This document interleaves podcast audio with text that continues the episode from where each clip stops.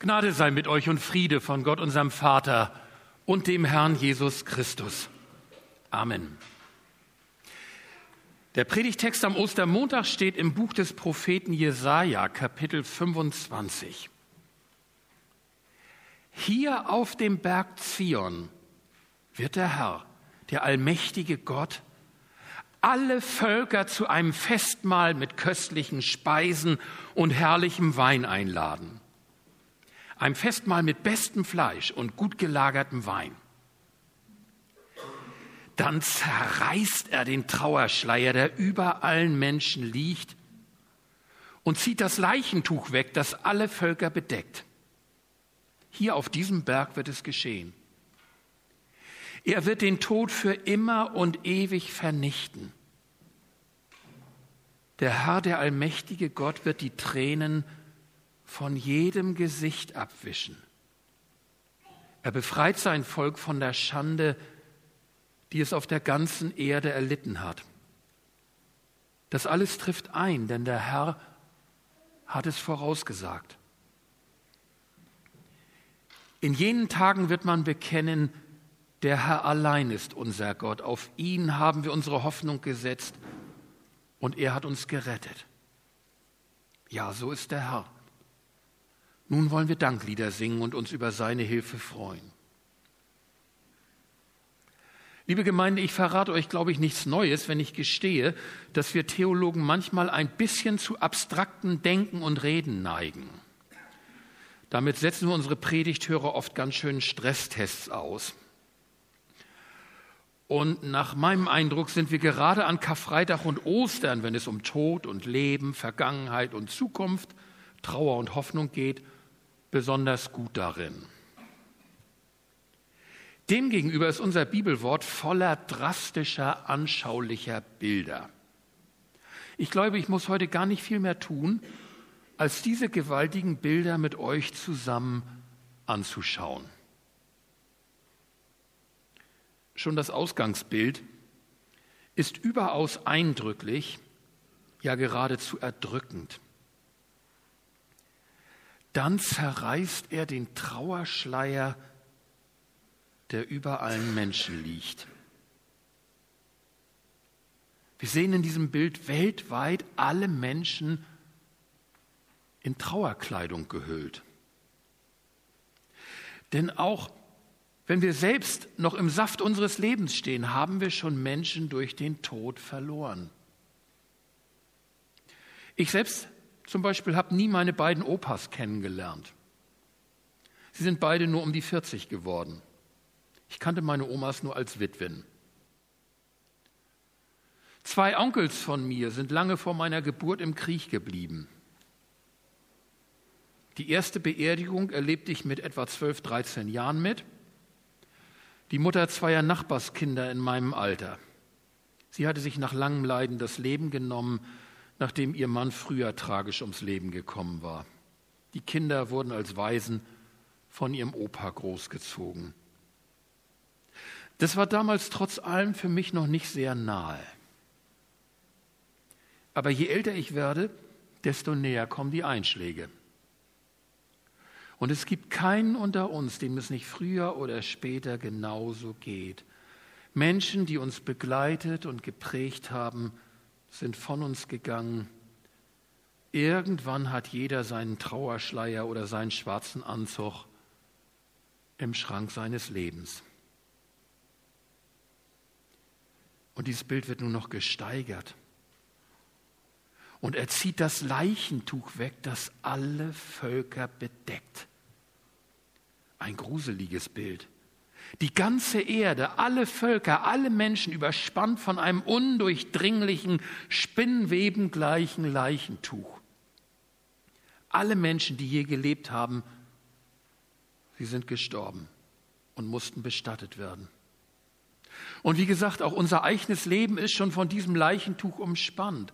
Als unsere Lieben starben, da starb auch in uns etwas mit, unwiederbringlich.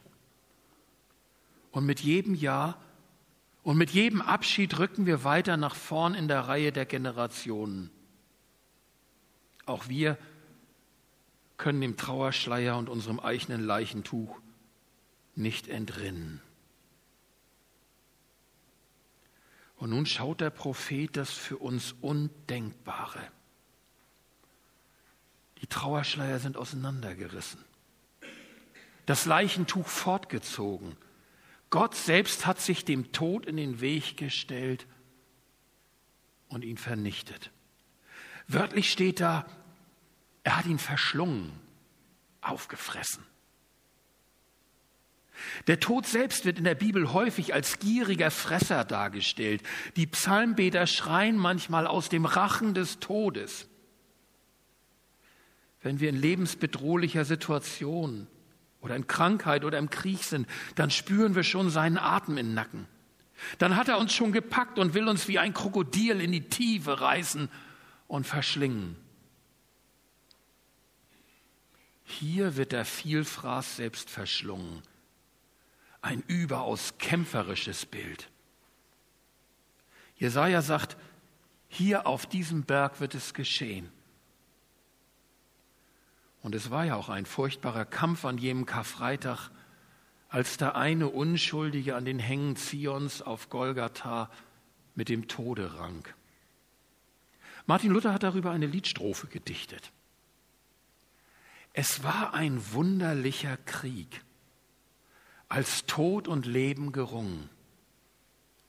Das Leben behielt den Sieg, es hat den Tod verschlungen. Die Schrift hat verkündigt das, wie ein Tod den anderen fraß.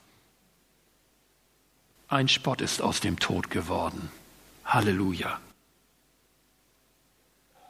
Darum feiern wir Ostern. Es ist das Fest das Gott selbst allen Völkern ausgerichtet hat. Es ist das Siegesmahl nach dem Kampf. Es ist der Leichenschmaus auf den Tod. Zeit für das Ostergelächter. Ein Spott ist aus dem Tod geworden. Wir können befreit auflachen. Bei den beiden in unserem Begrüßungsanspiel schien dieses Lachen noch ein wenig verhalten auszufallen. Ich weiß nicht genau, ob aus Pietät oder aus Sorge? Können wir wirklich schon befreit auflachen? Darf man darüber lachen? Oder freut man sich lieber heimlich und nicht so laut und unbeschwert wie die Kinder, die da einfach herumtobten? Warum ist das Lachen so verhalten? Irgendwie scheint noch Nacharbeit nötig zu sein. Bei Jesaja selbst ist es klar, warum. Was er schaut, ist ja noch eine Hoffnung, eine Zukunftsvision. Ihr Schein fällt herein in die alte Welt, die noch unter dem Schleier liegt. Aber kann man ihr überhaupt trauen? Gegen diese Hoffnung spricht doch nun wirklich jede menschliche Erfahrung. Er kann einfach nur sagen, der Herr hat es vorausgesagt. Das klingt irgendwie dürflich, dürftig, zumindest sehr verletzlich. Wir feiern an Ostern, dass Gott tatsächlich einen entscheidenden Anfang gemacht hat. Der Tod hat die entscheidende, letztlich tödliche Wunde zugefügt bekommen. Auf Zion haben Schleier und Leichentuch einen Riss bekommen. Das Grab des einen Ersten ist aufgebrochen, der Stein weggerollt, die Leichentücher nutzlos beiseite gelegt. Und dann kommen da seine Jüngerinnen und Jünger, tief eingehüllt in ihre Trauerschleier und fixiert in ihrem Blick auf das Grab und die Leichentücher darin. Und dann fängt er an, ihnen zu begegnen. Da beginnt eine nach der anderen und einer nach dem anderen den Trauerschleier abzulegen, sich vom Grab abzuwenden und voll Freude hinzugehen und es weiter zu sagen, der Tod ist besiegt. Christus lebt und wir dürfen auch leben. Das neue Leben hat schon begonnen. Christus ist schon durchgebrochen und sein Leben hat auch unser altes Leben schon berührt und infiltriert. Was jetzt noch kommt, ist in der Tat Nacharbeit. Eine Nacharbeit, die sich bis weit in die neue Welt Gottes hineinziehen wird. Und Gott der Herr wird die Tränen von allen Angesichtern abwischen. In Offenbarung 21, ganz am Ende der Bibel in der neuen Welt Gottes, wird diese Verheißung wieder aufgegriffen. Was für ein tröstliches, was für ein zartes Bild. Gerade eben war Gott noch im tödlichen Kampf mit dem gefräßigen Krokodil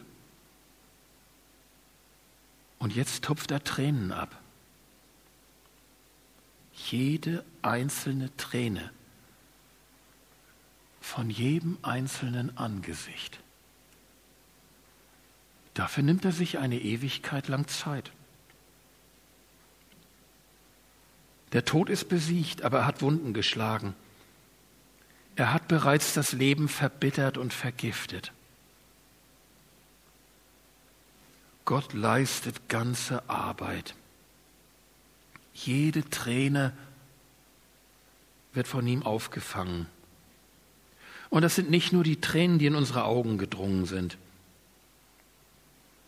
Es sind auch die unzähligen Tränen, die wir hart gewordenen Menschen heruntergeschluckt und nach innen geweint haben. Da sind sie hineingegangen und haben uns dort das Leben versalzen und verbittert. Diese Arbeit des Tränentupfens überlässt unser Gott keinem anderen, keinem Engel.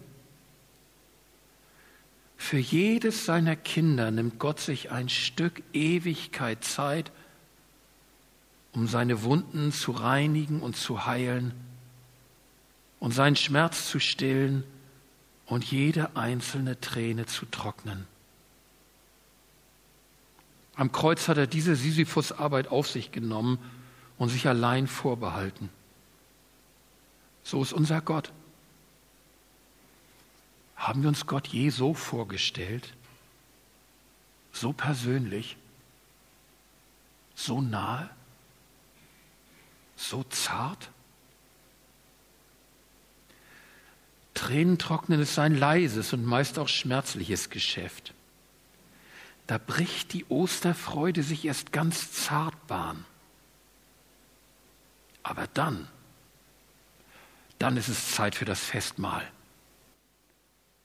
Und haben wir gehört, es ist wirklich ein globales, ein weltweites Festmahl, nicht nur für Israel, sondern für alle Völker. Und das wird schon tief im Alten Testament gesehen.